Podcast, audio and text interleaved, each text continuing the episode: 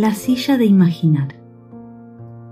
Había una vez, junto a las vías, un pueblo por el que ya no pasaba el tren. En las afueras del pueblo, Julián Lencina tallaba animalitos de madera. El viejo no ha conocido al zorro ni al jaguar, ni al mono ni al armadillo y apenas si vio de lejos a un tucán.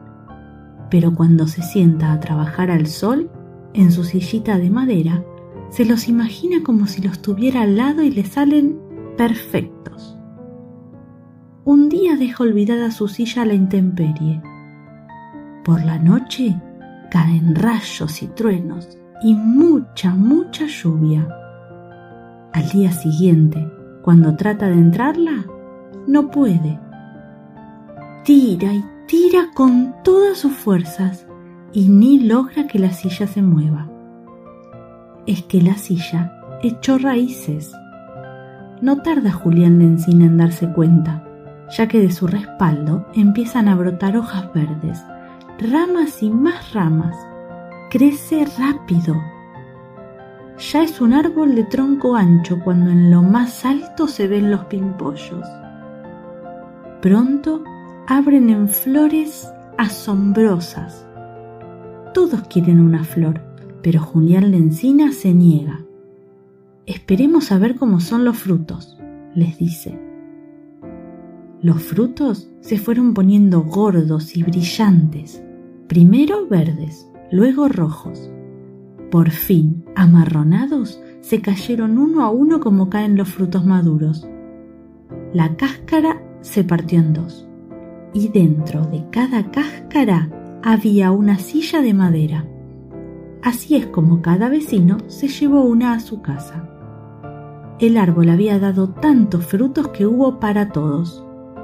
Desde entonces, por las tardes, se sientan los vecinos frente a su casa. Quien se sienta en la silla comienza a imaginar.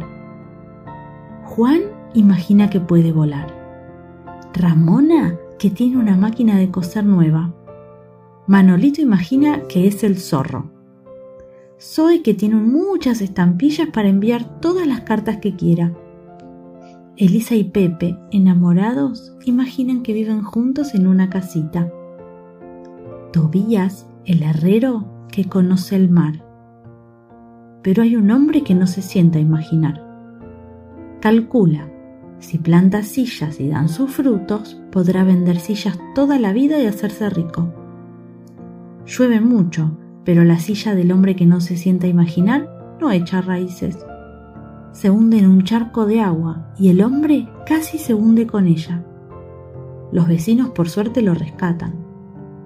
Al día siguiente, como era domingo, todos se juntaron en la plaza.